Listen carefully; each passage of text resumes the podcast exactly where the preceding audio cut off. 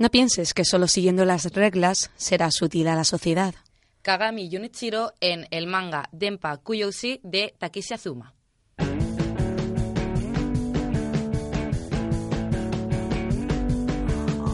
hold on. All you risk exciting me. Once a journey, someone said nine. One, two, three, four, five, six, seven, eight, nine. Muy buenas y bienvenidos a Starbucks. Volvemos una vez más a nuestros lunes literarios o el día que sea si es que nos escuchas en podcast. Soy Bea Lara y junto a mí tengo hoy a Gine Toral. Nuestra compañera Cristina Cole no ha podido estar hoy con nosotras, aunque estamos seguras de que le habría encantado, porque hoy vamos a hablar de manga, cómic y cultura japonesa, ya que este pasado fin de semana se ha celebrado el cuarto Salón del Manga de Alicante. Podéis seguir el programa a través de Radio UMH, tanto en las ondas como en internet, y mandar vuestras ideas a través de nuestro Twitter Starbucks UMH. Comenzamos.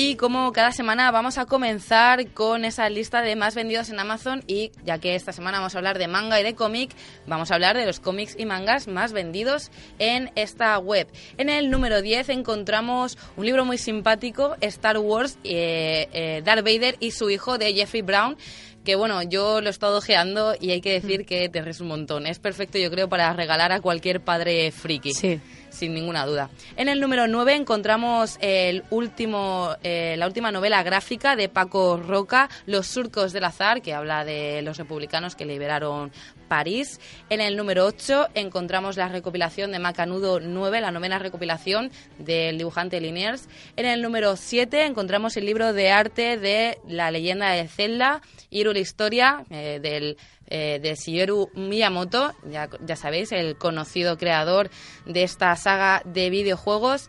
En el número 6 encontramos eh, la novela gráfica eh, una, una adaptación en novela gráfica de, dos- de 20.000 lengu- lenguas, sí. 20.000 leguas de viaje submarino de Julio Verne.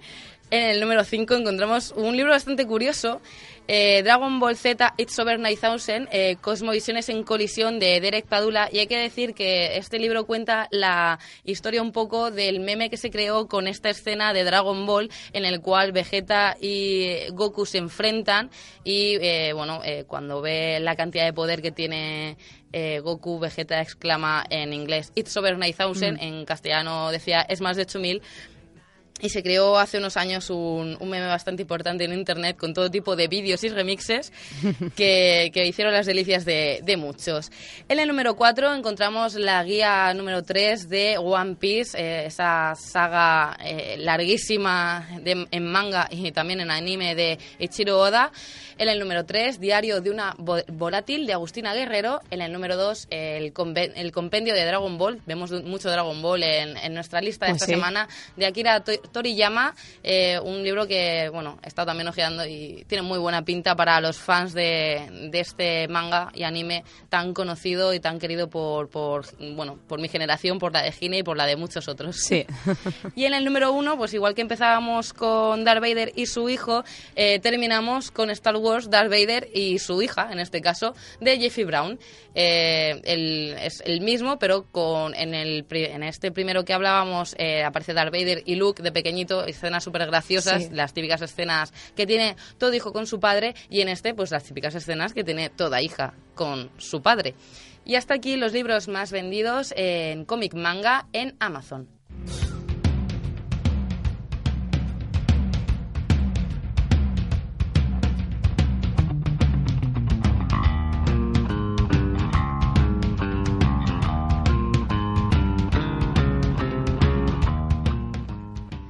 Cada semana Gine nos trae algunas curiosidades literarias. En este caso, mm, creo que más bien que tienen que ver con el cómic y el manga. Cuéntanos un poquito Por qué has encontrado por ahí. Pues resulta que Hulk estaba diseñado para ser un monstruo gris y allí salió con la portada de su primer cómic. Sin embargo, debido al bajo presupuesto de Marvel entonces para la separación de colores, Hulk se convirtió en una masa azul.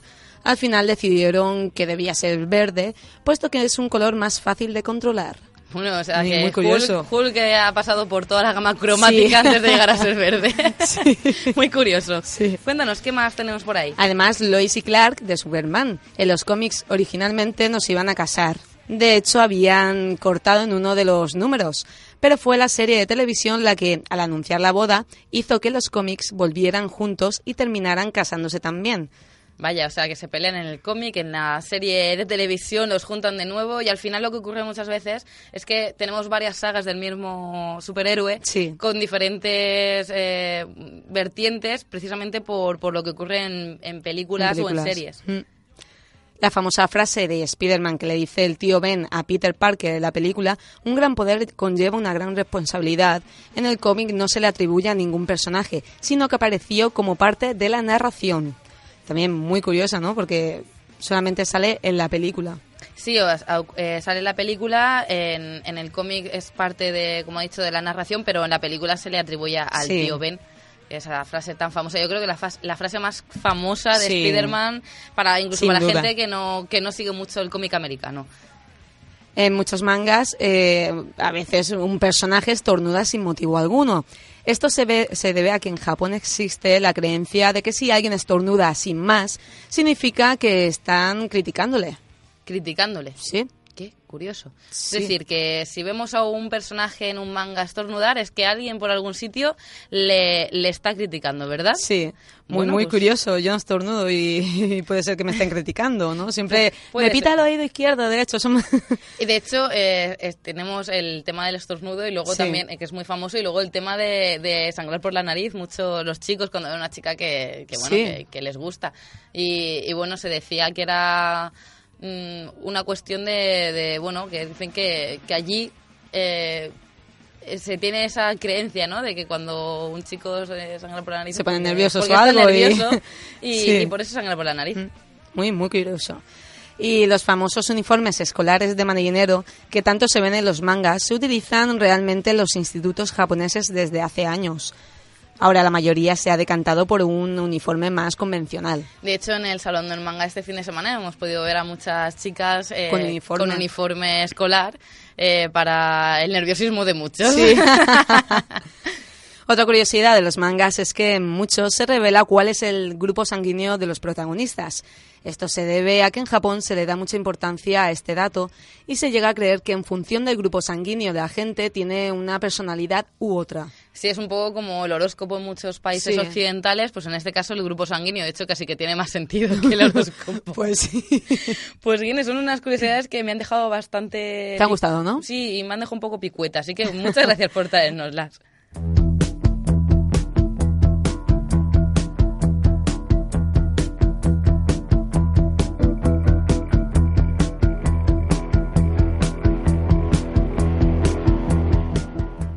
Bueno, por Twitter ya nos van comentando nuestros oyentes algunas cositas. Por ejemplo, Chris, que no ha podido estar con nosotros Sí. hoy, eh, nos pide que le pide a sus seguidores en Twitter que nos escuchen.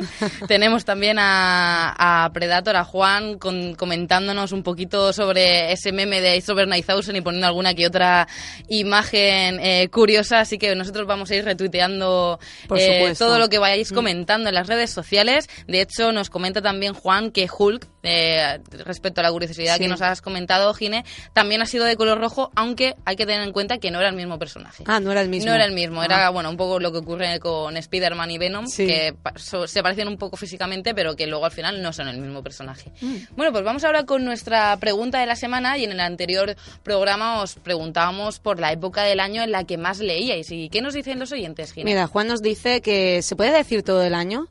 Yo es que leo todas las noches un ratito. Si no, no me duermo.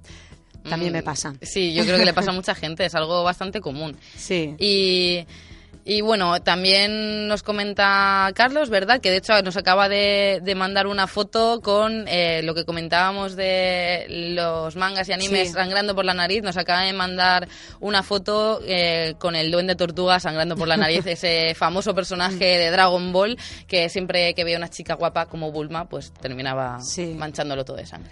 Pues Carlos coincide con nosotras, ya que dice que suele leer más en verano o incluso en invierno. Parece que en vacaciones como que le apetece más. Bueno, eso, eso es así. En vacaciones os apetece desconectar y qué mejor forma de desconectar, de viajar, Sí. sin tener que gastarse mucho dinero que cogiendo un libro. Exactamente. Rubén nos dice que en toda época por igual. ¿Algún mes malo para tamaño placer? Quien, nos, eh, quien no alimenta alma y mente con lectura cada día pierde vida. Pues sí, eso es verdad. Muy bonito. Muy bonito, Sí, sí, muy sí. bonito. Ay, qué bonito. Bueno, pues en esta ocasión, Giner, eres tú quien nos propone una Exacto. nueva pregunta para que nuestros oyentes puedan contestar en nuestro Facebook, Starbucks UMH, o a través del hashtag en Twitter, Pregunta Starbucks. ¿Qué nos preguntas hoy? Ay, me estreno con la pregunta de la semana. Bueno, eh, ¿cuáles son vuestros cómics, mangas o novelas gráficas favoritos? Bueno, en mi caso, yo podría hacer una lista que saliera del estudio y llegara hasta mi casa. Eh, hace poquito me gustó mucho, leí hace unos meses 20th Century Boys. Me gustó muchísimo. Me, tengo pendiente del mismo autor que más de una vez lo ha recomendado Chris Monster.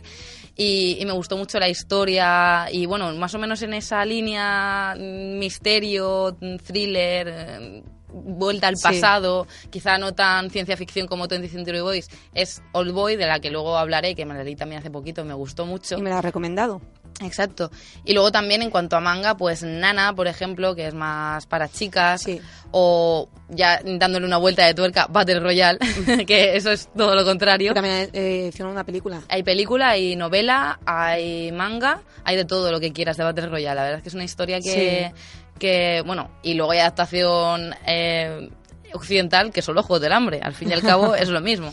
Y bueno, ya volviendo a lo que es quizá cómic americano, me gustó mucho Transmetropolitan, que es un, un cómic que cuenta la historia de un periodista eh, en un mundo sin muchas reglas y poca ética Sí. eh, un mundo futuro, futurista, bastante ácida y muy criticona con la sociedad. Y bueno, es una, una historia que fue escrita a finales del siglo pasado, es decir, por eh, los años 90, Sí. pero que tiene totalmente vigencia y de hecho más que cuando fue escrita. Muy visionaria la, la, este, este cómic. Y también me la has recomendado. Sí, sí, Mm. muy, muy buena. Y luego ya volviendo pues a un poquito novela gráfica, El azul es un color cálido, la, la novela en la que está basada la vida de Adele, Sí. eh, la película La vida de Adele, pues también me gustó mucho, es una que, que le tengo especial cariño, pero muchas, muchísimas. Sí. Aparte de todas estas me las has recomendado y además, eh, bueno, no suelo leer manga, pero hubo una que me enamoró y fue Mermelade Boy. Sí, yo sé que le tienes mucho cariño a esa... Es como Drácula, ¿no? Pues Ah, ahora en manga, Mermelade Boy. Así es. Sí. Bueno, y Chris no- nos ha dejado la respuesta ¿Sí? a su pregunta, nos ha metido un momento en el guion y nos ha comentado que, mira, pues Chris dice que en cuanto a cómic y novela gráfica no ha leído suficiente como para considerar que alguno Sí. sea su favorito, pero que tiene muchos pendientes. De hecho, está descubriendo el cómic occidental ahora mismo. Y de hecho, por eso no, no está aquí, está descubriendo el cómic Sí. Y bueno, en cambio, mangas sí que ha leído bastantes y les han gustado muchos. Entre series muy conocidas, Full Metal Alchemist, por Sí. ejemplo, que probablemente sea su manga favorito, Monster, que comentaba, del mismo autor de Cen- eh, 20th Century Boys, y Death Note, que bueno, eh, tengo que decir que a mí Death Note también me gustó mucho, aunque yo eh, la vi en anime, no, no me leí el Ah, manga. sí. Y bueno, luego dice que también hay esas obras más conocidas y luego hay otras obras más pequeñitas, más desconocidas, como el manga Doubt, que es la recomendación que nos ha dejado para ahora después. Y bueno, vosotros recordad que podéis participar en la pregunta de la semana a través de Twitter, ya nos están empezando a llegar las primeras respuestas con el hashtag Pregunta Starbucks y en nuestro Facebook. Una pausa y volvemos con nuestras recomendaciones.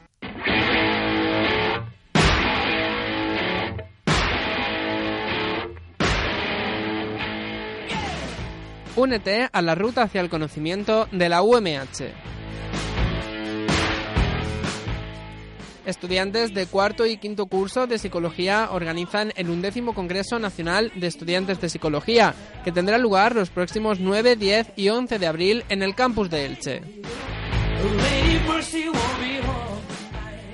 Un congreso creado por y para estudiantes con el objetivo de acercar los conocimientos y técnicas más actualizadas y novedosas en el ámbito de la psicología.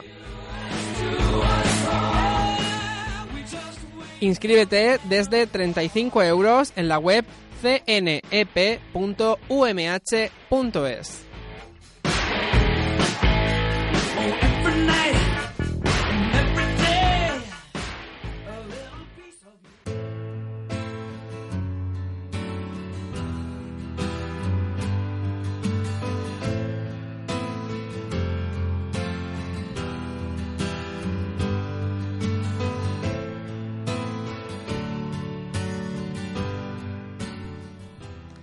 Continuamos en Starbucks y bueno, nos llega a Twitter de todo tipo de respuestas. De hecho, como hemos comentado Sí. eh, lo del libro de 9000 que, que hemos comentado al principio del programa, nos llega un, nos llega una, un, un quote de, de un bot que bueno, después del 9000 eh, contestaba a otro personaje, eh, eh, ¿cómo? Mm, ¿9000? Pues nos ha llegado una respuesta Sí. comentando eso. Dice, ¿cómo? ¿9000? Pues bueno, comentarlo simplemente como curiosidad, que, que es, un, es un meme que ha llegado bastante lejos y que continúa después de tanto tiempo, porque yo lo conozco hace unos 5 o 6 años y, y continúa, sigue. continúa eh, en boga un poquito. Y bueno, como en cada programa, ahora vamos a comentaros algunas sugerencias literarias para que disfrutéis de, en este caso, el cómic y el manga, tanto como disfrutamos nosotras. Y voy a comenzar yo con Old Boy, una, un manga que ya he comentado alguna vez.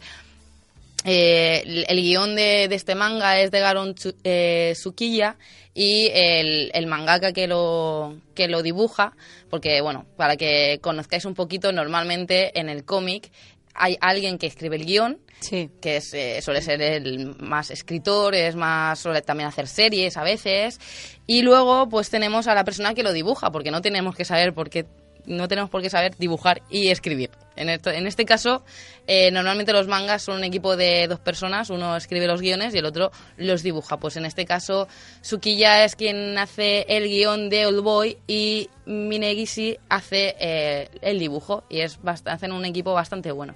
Y bueno, ¿de qué va Old Boy? Pues es, es bastante... No quiero de- desvelar mucho porque es muy misterioso, juega mucho con el misterio, pero voy a contaros cómo comienza para que os pique un poquito la curiosidad. Shinichi Goto lleva 10 años encerrado en una especie de cárcel privada sin saber el motivo y el único contacto con el mundo exterior es una televisión. Cuando le sueltan, su objetivo es descubrir quién dio la orden de encerrarlo y, lo más importante, por qué. Nada más salir, conoce a Eri, una chica con la que surge una relación de confianza muy fuerte y que es clave en esta historia. La investigación le lleva a su pasado, retomando el contacto con Yuki Kusama, su profesora de sexto grado, eh, que se ha convertido en una afamada y rica escritora tras, por circunstancias, eh, y por algo que ocurrió eh, precisamente en este curso sexto grado con los personajes que, que se van descubriendo en, la, en el manga, bueno, ocurre algo y deja la docencia y se convierte en una escritora que por lo visto es bastante afamada y rica. Y bueno, eh, también se encuentra con un misterioso elemento, un misterioso personaje de su pasado que parece tener algo en su contra y que juega con Goto a través de su asistente, Kyoko Kataoka.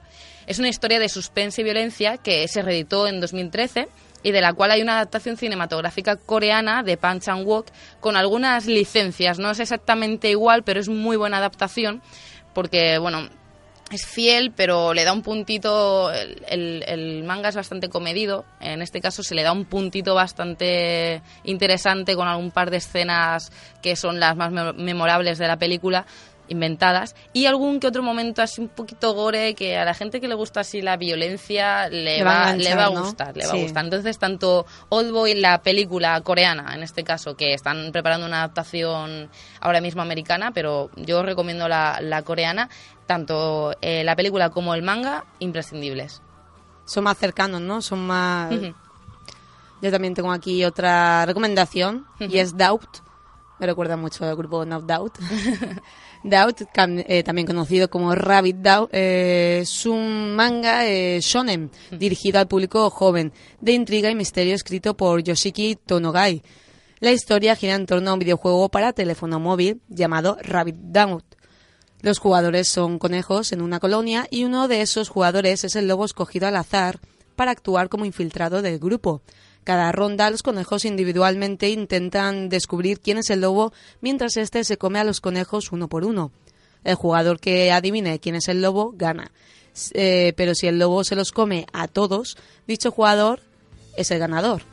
Cuatro jugadores y otro que no juega Rabbit Doubt se reúnen para relajarse juntos. Durante el día el grupo es secuestrado y despiertan en un hospital psiquiátrico abandonado donde conocen a un quinto jugador que no fue a dicho encuentro y uno de ellos aparece, o sea, una de ellas aparece asesinada. El grupo se da cuenta de que están jugando a Rabbit Doubt en la vida real. Para sobrevivir, el lobo infiltrado entre ellos debe morir. Con este punto de partida y en solo cuatro tomos, Doubt planea, plantea una historia al estilo eh, Sau y la va resolviendo con mucho acierto. Recomiendo su lectura ya que mm, te atrapa de, de principio a fin y además es muy muy cortito. Pues sí, tiene muy buena pinta. Al mí- principio le lleva un poco ¿no? con, con este juego, con Rapid Doubt, pero luego hay mucha intriga y si es así muy parecida a Sau y os gusta Sau, Pues, cortito, que no cortito, se os va a hacer muy, muy largo. Pues sí, mira, y eh, me, me parece un poco triste porque estamos, estamos eh, con estas dos recomendaciones, estamos perpetuando la idea de que los mangas son violentos. y no es así. Parece, pero no, pero no, no. pero no. La, la verdad es que nosotros tenemos unos gustos bastante definidos en Sí, esas cosas. sí. Bueno, pues Chris también nos ha dejado Sí. una recomendación. Nos manda un, un manga que yo hace tiempo que tengo pendiente y que, bueno, ya eh, yo creo que es- el momento ya de cogerlo por banda. Es Saikano, el alma definitiva. Es un manga seinen. eh, dirigido al público adulto en este caso, en lugar de Sonen, que es el anterior, Sí. dirigido al público joven, eh, creado por el mangaka Shin Taha- Takahashi. Eh, son siete tomos y en ellos cuenta una historia de drama y romance con toques apocalípticos y de ciencia ficción. Es decir, pese a que en principio parece una historia de amor, Sí. En realidad tiene mucho más detrás. Y, y bueno, los protagonistas son Suchi y Chise, una pareja de estudiantes de instituto que empiezan a salir hace eh, relativamente poco y aún no son buenos mostrando sus sentimientos. Pero bueno, esto es una serie de lo más típica en lo que manga se refiere, dirigido sobre todo Sí. a, a chicas. Eh, pero en este caso ella oculta un secreto. Es un arma de guerra. Experimentaron con su cuerpo y le implantaron una bacteria que hace que pueda convertirse en el, en el arma definitiva para la Tercera Guerra Mundial. Cuando lo descubra, Suchi tendrá que salvar a su novia antes de que ella pierda toda su humanidad. Y bueno, Chris dice que recuerda con mucho cariño esta serie ya que fue uno de los primeros mangas que leyó. No es muy larga, son siete tomos, como he comentado, y cuenta la historia de manera muy amena. Mención, especial dice al dibujo, que tiene un estilo muy característico, como si fuera un boceto. Sí. Eh, de hecho, como manga original, que eran más bocetos que otra cosa, que le da una especial personalidad. Y bueno, avisa que es una historia preciosa, pero muy triste, que vamos a llorar con ello. Pues Así mira. que eh, yo la recomiendo porque a mí me la han recomendado más de una vez y, y tenía ya ganas de, de leerla, así que creo que voy a ir a casa de Chris y robarle los tomos y llevármelos a casa. Sobre todo la, la de Doubt. Seguro, Me ha seguro. gustado, me ha gustado. Bueno, pues hasta aquí nuestras recomendaciones de esta semana.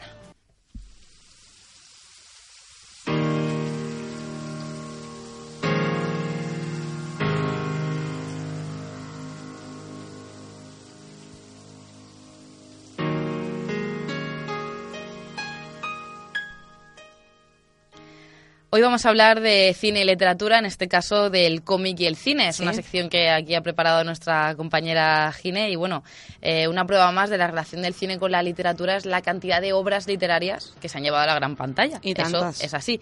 Sin embargo, otra fuente de inspiración para los directores de cine son los cómics, los mangas y las novelas gráficas, como se puede se demuestra, por ejemplo, en La vida de Adele, Sí. basada en El azul es un color cálido. Vamos a repasar algunas de estas adaptaciones. Algunas películas basadas en cómics han tenido mucho éxito entre el público en general. No hay más que hablar de V de Vendetta, Sin City, 300 o Watchmen, que adaptan cómics de autores tan afamados como Frank Miller o Alan Moore.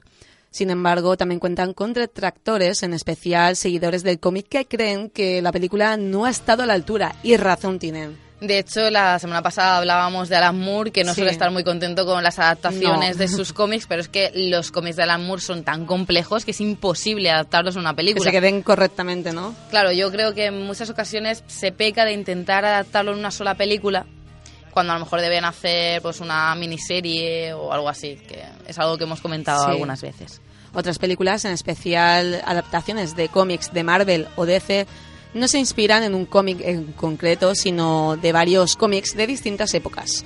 Y se centran en un personaje o un grupo de personajes, y a este grupo pertenecerían eh, los Vengadores o la trilogía del Caballero Oscuro, que se basa en los cómics de Batman año 1, La broma asesina y El regreso del Caballero Oscuro. Bueno, la última saga del Caballero Sí. Oscuro ha gustado mucho, pero también porque tenía un director muy bueno y un protagonista que iba en consonancia con el director. Así que bueno, es verdad Sí. que el final a mucha gente no terminó de No, convencerle porque hicieron lo que no dijeron que no iban a hacer, pero bueno, No lo han cumplido, En ¿no? general, en general es una saga que está muy bien, sobre todo la segunda película con, con bueno, eh, ese, ese malo maloso. Malo, maloso. malo maloso. No, no. Yo tengo que decir, a mí la trilogía del Caballero Oscuro me gusta Sí. mucho. Me- Yo soy me- más de las primeras películas de, de Batman. ¿Te gustan más? Sí. Bueno, pues un día nos ponemos y hacemos un ciclo Batman. Perfecto. Y nos pasamos el día viendo Sí. al Caballero Oscuro saltar de un sitio para otro. Sin problemas. No tan afortunadas fueron Catwoman, Los Cuatro Fantásticos o la Liga de los Hombres Extraordinarios, que no consiguieron captar la esencia del cómic y no concentraron eh, ni a los, o sea, y no contentaron, perdón, ni a los fans ni al público en general. A veces se hacen verdaderos, verdaderos eh, estropicios con las adaptaciones de los cómics, hay Sí. que decirlo. También existen películas que la mayoría de la gente no asocia a los cómics. Eh, a este equipo, en- o sea, a este grupo entrarían Camino a la Perdición, El Cuervo, El Quinto Elemento, me gustó muchísimo, o La Vida de Adele, otra que tal. Y todas ellas son adaptaciones de cómics o novelas gráficas, pero en muchos casos la película llegó a ser más conocida. En el caso del Sí. cuervo, sobre todo, porque eh, la leyenda negra que, que un poco rodea esta película con el hijo La de... muerte, Sí, ¿no? exacto. Eh, digamos que hizo que la película aún fuera más conocida que, que el cómic y hay que decir que la historia del cuervo es muy interesante. Mm. Muy buena. Mm. Incluso se ha llegado a dar el caso contrario, películas que debido a su gran éxito han derivado en cómics, ya sea adaptando la historia original o contando historias paralelas. Algunos ejemplos son Seven, de David Fincher, eh, Django desencadenado, de Tarantino, o La fuente de la vida, de, Dar- de Darren Aronofsky. Y por supuesto la saga de, de Star Wars. No sabía yo que Django desencadenado tenía cómic. Hay que decir que, claro, todos los guiones de Tarantino son, son originales Sí. y, y se nota y se nota esa, esa personalidad en, en las películas. Te gustó mucho Me Django, gustó, ¿no? Supongo. sí. De hecho, esta semana eh, podemos verla en los cines Odeón, Django Sí. Aquí pequeña cuna, cuña, cines Odeón, este fin de esto, estos días. Y, y bueno, mm, tengo ganas de, de ver ese cómic, a ver qué tal, porque Sí. tiene que ser interesante. Y bueno, Star Wars, ¿qué decir de Star Wars? Que, que no se haya Mítica. dicho. Mítica, peli- sea, saga mítica de películas. O Seven. Sí, Seven. Lo que pasa es que Seven, es verdad, no sabía que tenía No, yo tampoco. adaptación en cómic. No. Mira, bastante interesante. Pues habrá que ver estas adaptaciones Y luego recomendarlas y, y luego aquí. recomendarlas aquí. Pues nada, muchas gracias, Gine, por, por estas curiosidades de, de cine y literatura.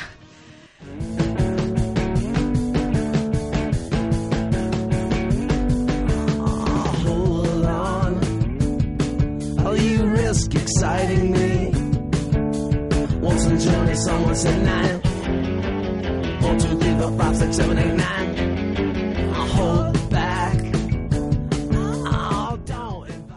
Hasta aquí nuestro programa de hoy. Volvemos ya en mayo, tras la Semana Santa, el día 5 de mayo, lunes 5 de mayo, con un programa donde seguiremos hablando de manga, también hablaremos de editoriales independientes. Y bueno, mientras recordad que el 23 de abril se celebra San Jordi, así que esperamos que os regalen muchos libros y alguna rosa. Podéis seguirnos la pista en Twitter, Starbucks UMH, en Facebook y en nuestra web www.starbucksradio.com.